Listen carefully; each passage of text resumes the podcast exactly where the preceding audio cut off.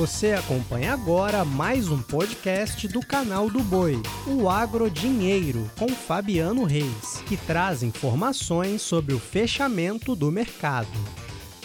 Olá, amigos do podcast Agro Dinheiro. Começo agora a edição desta quinta-feira, dia 2 de março.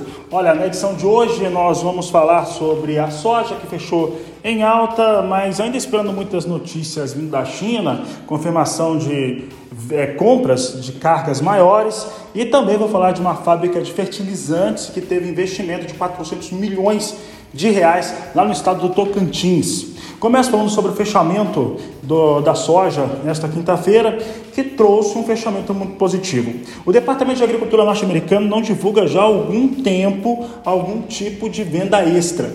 E é esperado que isso ocorra a qualquer momento, inclusive em grande volume, com vendas para os chineses. Também tivemos nesta quinta-feira, como tradicionalmente ocorre, a divulgação do relatório de vendas e exportações e ele veio com números baixos. Esses números para a semana encerrada em 23 de fevereiro foi de 360.700 toneladas. Apesar de ser o menor volume da safra 2022-2023, é dentro do que se esperava, dentro do que o mercado aguardava, que os operadores estavam esperando.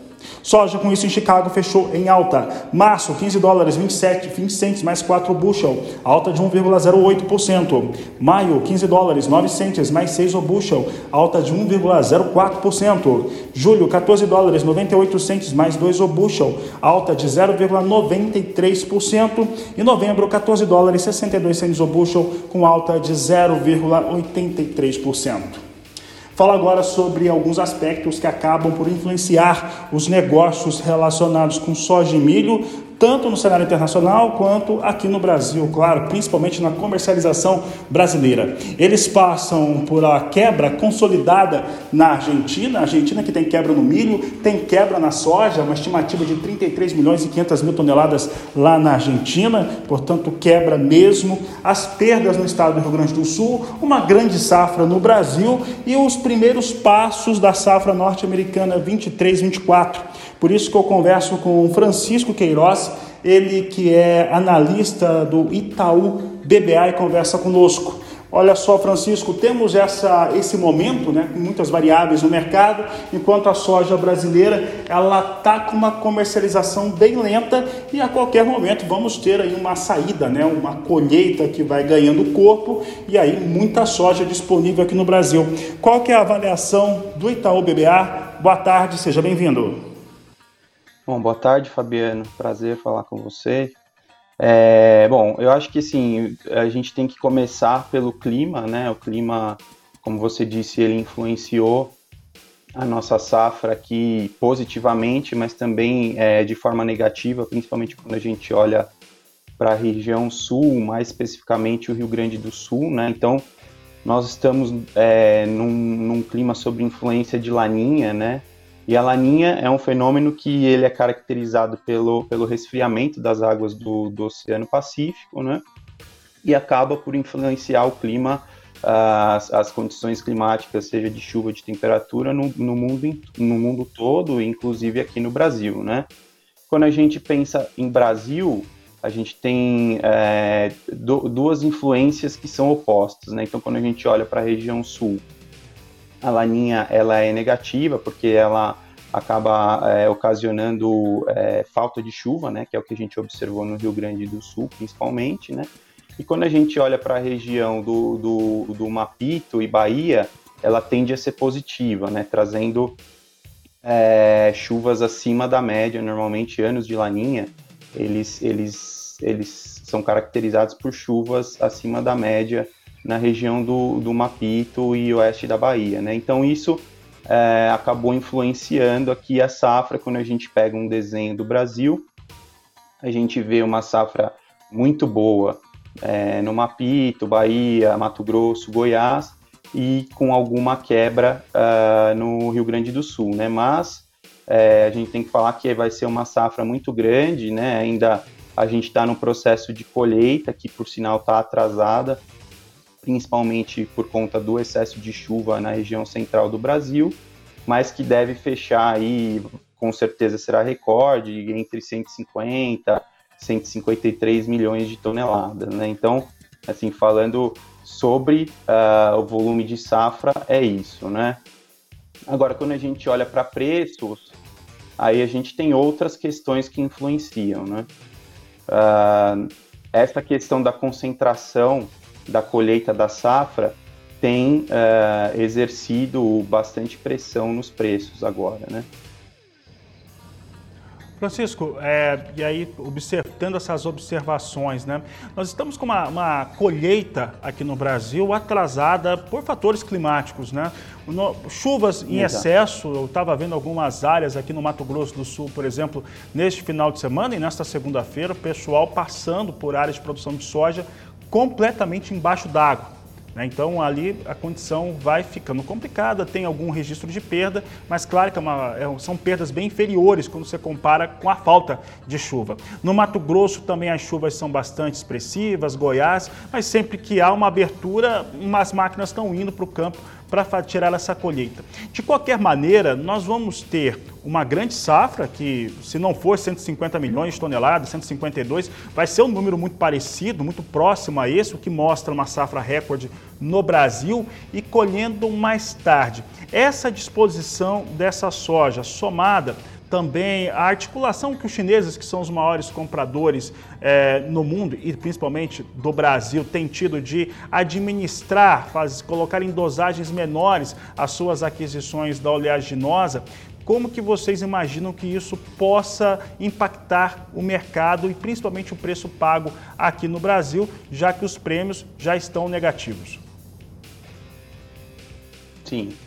É, bom, então vamos lá. A gente vai ter é, realmente a gente tem a colheita atrasada, né, por conta disso, principalmente por conta do excesso de chuva na, na região central do Brasil, né, isso é, acaba concentrando a colheita uh, da soja, vem, vem, esse mar de soja, acaba vindo tudo mais ou menos é, ao mesmo tempo, né, então Aí quando a gente fala de preço, né, a gente tem a, a, formação do preço aqui no Brasil como, como um país exportador, né, que somos, ela é regida basicamente por, por três fatores. Então, é o preço lá em Chicago, uh, o prêmio, né? Como você bem disse, está próximo de zero, coisa que é muito visto, né? E, e o câmbio, né? E, que o câmbio tem ajudado, de certa forma, a formação dos preços em reais, porque o, o real ele segue desvalorizado, né? Então, Uh, assim, isso acaba impactando uh, a formação de preços uh, aqui dentro, né, os preços internos. Então a gente tem Chicago, que chegou a bater lá 15, 15 dólares e 49. Na semana passada nós tivemos uma combinação de um evento de geada eh, na Argentina, eh, junto com os números mais conservadores do, do Fórum Outlook do SDA, quando a gente olha para a soja, né, mantendo a, a área de plantio para a safra 23, 24 americana, né? Então a gente teve esse pico de preço e nos últimos pregões a gente é, veio observando queda é, até que ontem a gente teve uma pequena, uma pequena reação nos preços da soja, né? Mas isso é porque a, a colheita também do Brasil ela ela está avançando, né? Como é, você bem comentou, toda janela para de chover um pouco, o, o pessoal entra colhendo, né? Uh, ah, para aproveitar, porque a chuva não tem dado muita trégua, né? Mas é, o que a gente é, que eu vi nos últimos mapas de previsão aqui um pouquinho antes de, de, de, conversar com vocês é que a gente pode ter uma, uma janela um pouco mais favorável de clima agora nessa semana e isso tende a, a beneficiar uh, o avanço da colheita, né? E com isso a tendência é que os preços, é, à medida que essa soja vai entrando, né, a colheita vai evoluindo, essa, essa soja vai entrando no mercado, à medida é que os preços eles, eles, eles caiam mesmo, né? Então uh, a gente vê aqui é, hoje a saca por volta de, de 165 reais lá em, em Paranaguá e ao redor de 140 é, no Mato Grosso, né? Sendo que no final de dezembro é, lá no Mato Grosso a gente tinha o preço da saca a 160 reais, né? Uh, e um ponto que eu acho importante destacar aqui quando a gente olha a formação de preço é, interno né, para o produtor é a questão dos fretes, né? Que é, eles devem ficar em níveis elevados é, agora por conta dessa questão é, de ser uma safra muito grande, a gente vai colher muito mais soja. A, a primeira safra de milho é, também vai ser maior, né? É, o açúcar tende a, a, ser maior também, a produção, a safra de açúcar que está começando tende a ser maior, então a gente vai ter uma disputa muito grande aí por, por frete, é, por caminhão, né? E essa, essa logística complicada tende também a influenciar aí negativamente a, a formação do preço para o produtor. Obrigado, Francisco. Olha, mudo de assunto agora para falar de uma das maiores empresas de produção e comercialização de fosfato e potássio combinados do mundo, que vai investir 400 milhões de reais na construção de uma nova unidade de mistura, armazenagem e distribuição em Palmeirante, no Tocantins. O local entra em operação em 2025 e deve empregar cerca de 200 pessoas. No primeiro ano, a unidade pode produzir 500 mil toneladas, chegando à capacidade produtiva anual de 1 milhão de toneladas em 2028. Para falar sobre este assunto, nós vamos ouvir agora o Eduardo Monteiro, vice-presidente comercial da Mosaic Fertilizantes, que respondeu ao Agro Dinheiro sobre este investimento em Tocantins. Olá, boa tarde. Bem, primeiro é um grande prazer estar falando aqui de um projeto é, que vai é, dar um salto qualitativo na participação da Mosaic no mercado promissor hoje o mercado que tem as maiores taxas de crescimento em termos de fertilizantes no Brasil, porque enquanto o Brasil cresce é, 3% na média, essa região que vai englobar o Tocantins, o Maranhão, o Piauí, o Vale do Araguaia no Mato Grosso, ele cresce a uma taxa de 4 a 5%. Um tremendo potencial, um mercado que representa 20% do consumo brasileiro de fertilizantes e a Mosaic se sente aqui numa posição privilegiada de trabalhar num projeto que vai integrar o um modal ferroviário com o um modal rodoviário. Nossa planta vai ficar estrategicamente localizada em um terminal da VLI em associação com a COP em Palmirante, fica aproximadamente mil quilômetros de distância do Porto de São Luís. É, essa integração ferroviária nos permitirá é, é um, um, direito de atracação privilegiado em relação aos demais navios, esse é um diferencial competitivo importante. E além disso, a gente vai prover o agricultor regional a, a chance de poder conhecer e desfrutar mais do nosso portfólio de produtos. Essa região vem passando por uma transformação desde o início da década de 2000 e não é à toa que se tornou, dentro desse contexto, o mercado que mais cresce no Brasil.